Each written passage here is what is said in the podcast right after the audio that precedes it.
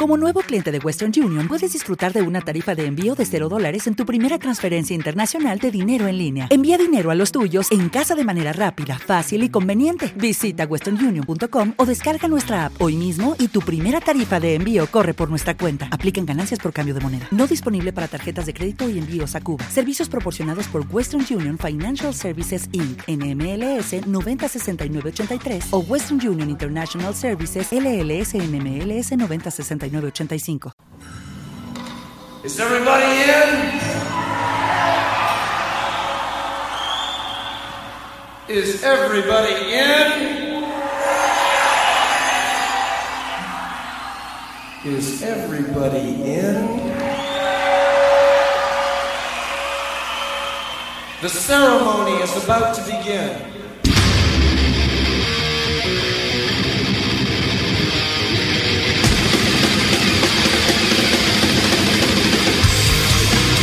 Welcome to the Mighty Metal Hour. ¿Qué tal, Metalheads? Bienvenidos a una nueva edición de Sobre la Dosis. Si quieres comunicarte con nosotros para sugerencias, peticiones, algún tipo de reseña, no dudes en escribirnos a nuestras cuentas en Instagram, arroba sobre la dosis o a mi cuenta personal verificada, arroba Jonathan Montenegro. En la edición y producción general de Sobre la Dosis, Carlos González y en la producción ejecutiva, Jonathan Montenegro. ¿Y quién les habla? Jonathan Monte Black. Welcome, welcome back. Esto es Sobre la Dosis. This is my three questions to Carla Harvey. Jonathan, it's Carla from the Butcher Babies answering your three questions. So, question number one When do I do my grief coaching? Well, the answer to that is whenever I can. I make time in my schedule for up to three clients a day. And the reason that I do it is because I was formerly an embalmer and funeral director, and I still wanted to be able to help people in facilitating their grief. So, it is something that I'm extremely passionate about.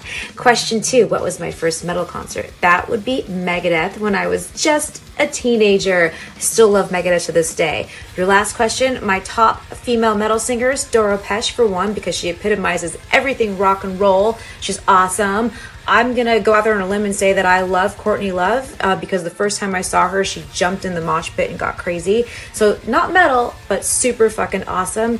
And uh, third, I'm gonna go with Angela Gossow, who really made extreme vocals popular for females. All right, thank you.